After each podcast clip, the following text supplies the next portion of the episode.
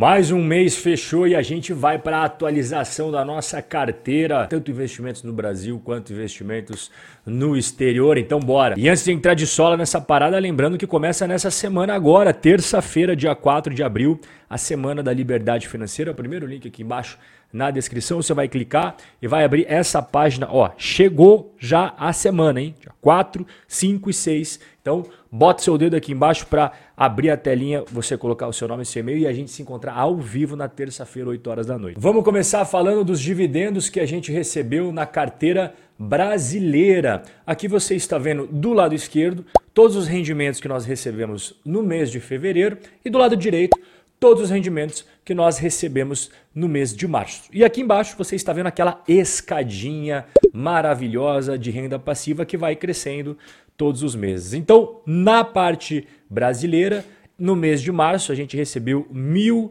1.281,83 de renda passiva. Em apenas três meses de 2023, a gente já recebeu mais dividendos do que todo o ano inteirinho de 2022. Aqui do lado esquerdo, ó, o quanto nós recebemos de renda passiva da carteira brasileira ao longo dos 12 meses de 2022 e aqui o quanto a gente recebeu de renda passiva só nos três meses iniciais de 2023, R$ 3.542,42. E com base nas minhas projeções de rendimentos ao longo de 12 meses, que fecha direitinho um ano, a nossa carteira tem um dividendo projetado anual de R$ 15.225,12.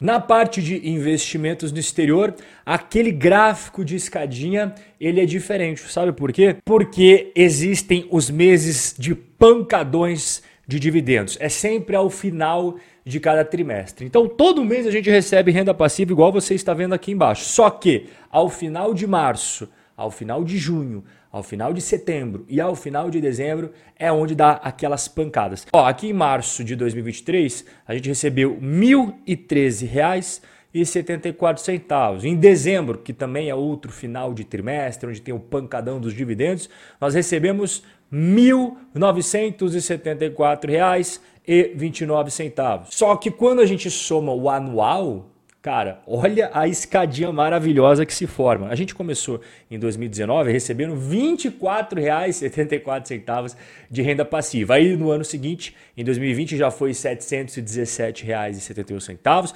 No ano seguinte, já recebemos R$ 4.815,91. Ano passado, 2022, nós recebemos R$ 6.000. 1,34. E agora, em 2023, que ainda está no comecinho, foram apenas três meses, nós já recebemos R$ 1.284,48. Como é que será que está a nossa rentabilidade? Bom, a carteira brasileira, ela começou dia 23 de março de 2022. Então a gente tem um ano aí de carteira brasileira pública aqui no canal. Nós estamos com 14% de rentabilidade contra, no mesmo período, o IBOV, menos 11,70%. E FIX, que é o Ibovespa dos fundos imobiliários, apenas 0,06%. O CDI, que é a renda fixa, é o que mais chega perto da gente, mas ainda assim está atrás de nós. Primeiro ano da nossa carteira brasileira, estamos com a escadinha de dividendos, que era o compromisso que eu tinha com você de fazer a sua renda passiva mensal crescer sem parar e também a rentabilidade a gente superando todos os índices de referência. Então, para o primeiro ano está maravilhoso. Agora vamos ver a carteira americana que já tem mais tempo de história.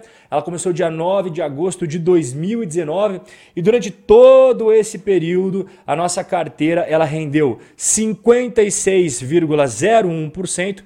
No mesmo período, o IBOV acabou caindo 0,27%. Nós temos aqui o IFIX nesse período apenas 3,68%, a renda fixa 27,02% e inflação 26,5 e o dólar 30,21. Inclusive, essa é a importância né, de sempre ter a diversificação, não apenas entre classes de ativos, como por exemplo renda fixa e renda variável, mas também não estar apenas exposto a um país. Tem muita gente que está 100% no Brasil e tal. Não, tenha um pouco no exterior também. Igual a gente segue aqui a estratégia para todas as estações, te dá muito mais tranquilidade para você botar a cabeça à noite no travesseiro e dormir bem. Já que eu estou falando de carteira para todas as estações, vamos dar uma olhada aqui como é que está a parte do Brasil primeiro. Nós temos 13% em agro, 12% em escritórios, as lajes corporativas, 18% em infraestrutura, 16% galpões logísticos,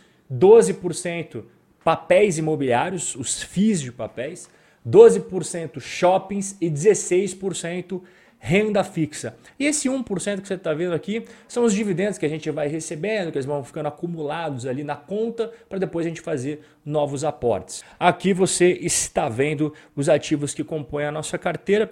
Você percebe que o HCTR, eu tenho certeza que alguém vai perguntar isso no vídeo aqui, que deu bastante confusão, HCTR e outros fundos de papéis nos últimos dias. Ele é apenas 3% da nossa carteira brasileira. Da carteira brasileira, porque se for somar junto com a carteira americana, então a exposição que nós temos ao HCTR fica assim, ó, bem pequenininha. E quando a gente pega a parte americana, 44% em negócios, que são ações de empresas, 32% em renda fixa, 21% em fundos imobiliários, 2% em cripto. E aqui está a divisão entre ativos individuais da nossa carteira americana. Quais foram as últimas compras? Começando aqui com renda fixa. No último vídeo eu já tinha mostrado os aportes que eu fiz neste fundo de renda fixa aqui, que ele não cobra taxa de administração, você está vendo aqui, ó, 0%,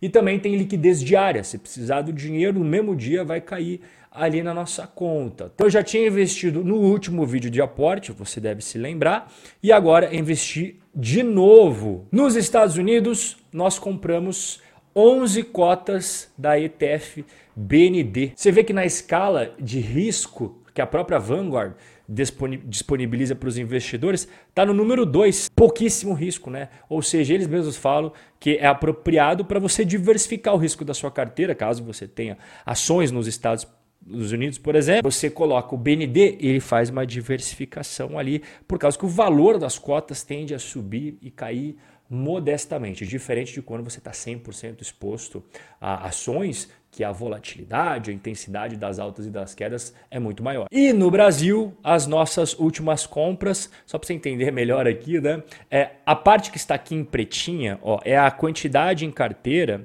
que nós tínhamos no último mês tá? E que acabou mudando porque nós aportamos. E o número novo, atualizado, é esse daqui que está em verdinho. Então nós compramos mais cotas de três fundos de infraestrutura, portamos pesado aqui nos três, e nós compramos só mais um tiquinho ali de cotas do HCTR. Rob, você tá louco, você não viu o que está acontecendo. Pelo contrário, eu já falo dos riscos do HCTR há muito tempo atrás. Calotes no HCTR, três semanas atrás eu tinha feito falando, pessoal, você que pensa em colocar uma pancadona de grana numa vez no HCTR, tome cuidado, porque existe risco, retorno no mercado financeiro. Então ele paga bastante ao longo de todos esses anos, porque ele tem um risco maior. Se você está ciente do risco, se você está ciente que pode dar problema, ok, um mês atrás tá rolando calote nos fundos imobiliários e aí nós falamos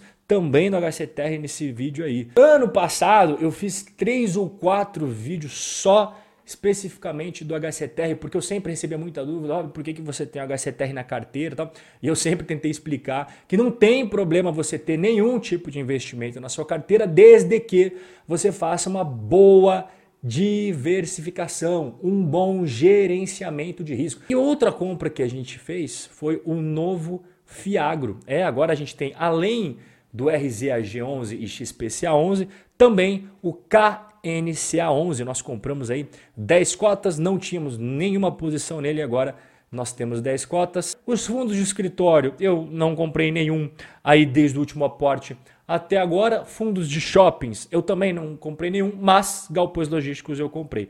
BTLG e XPLG aumentando a nossa posição nesses FIIs. Então, em resumo geral, como é que está o nosso patrimônio? Começando aqui com as nossas criptos. Olha, cripto que veio subindo nos últimos tempos, tá dando um up legal aqui na carteira, né? Os humilhados sendo exaltados. A nossa parte de cripto por um tempo aqui só deu preju. Agora, pelo contrário, tá trazendo alegria. A nossa parte de criptos aqui, R$ 3.125,49. Aí a gente tem a parte na Avenue, que hoje é de R$ 290.391,00 e 69 centavos a gente soma com a nossa parte no Brasil, que hoje é de R$ 159.492 e 45 centavos. Então, somando Binance, Avenue, XP, a gente chega ao patrimônio total da nossa carteira do zero ao milhão, que é o projeto Robin Holder da Lancha. Estamos com R$ 453.009,63 centavos. O projeto não para, o projeto está indo de vento em popa e é só o começo. Forte abraço e a gente vai se ver no nosso próximo encontro.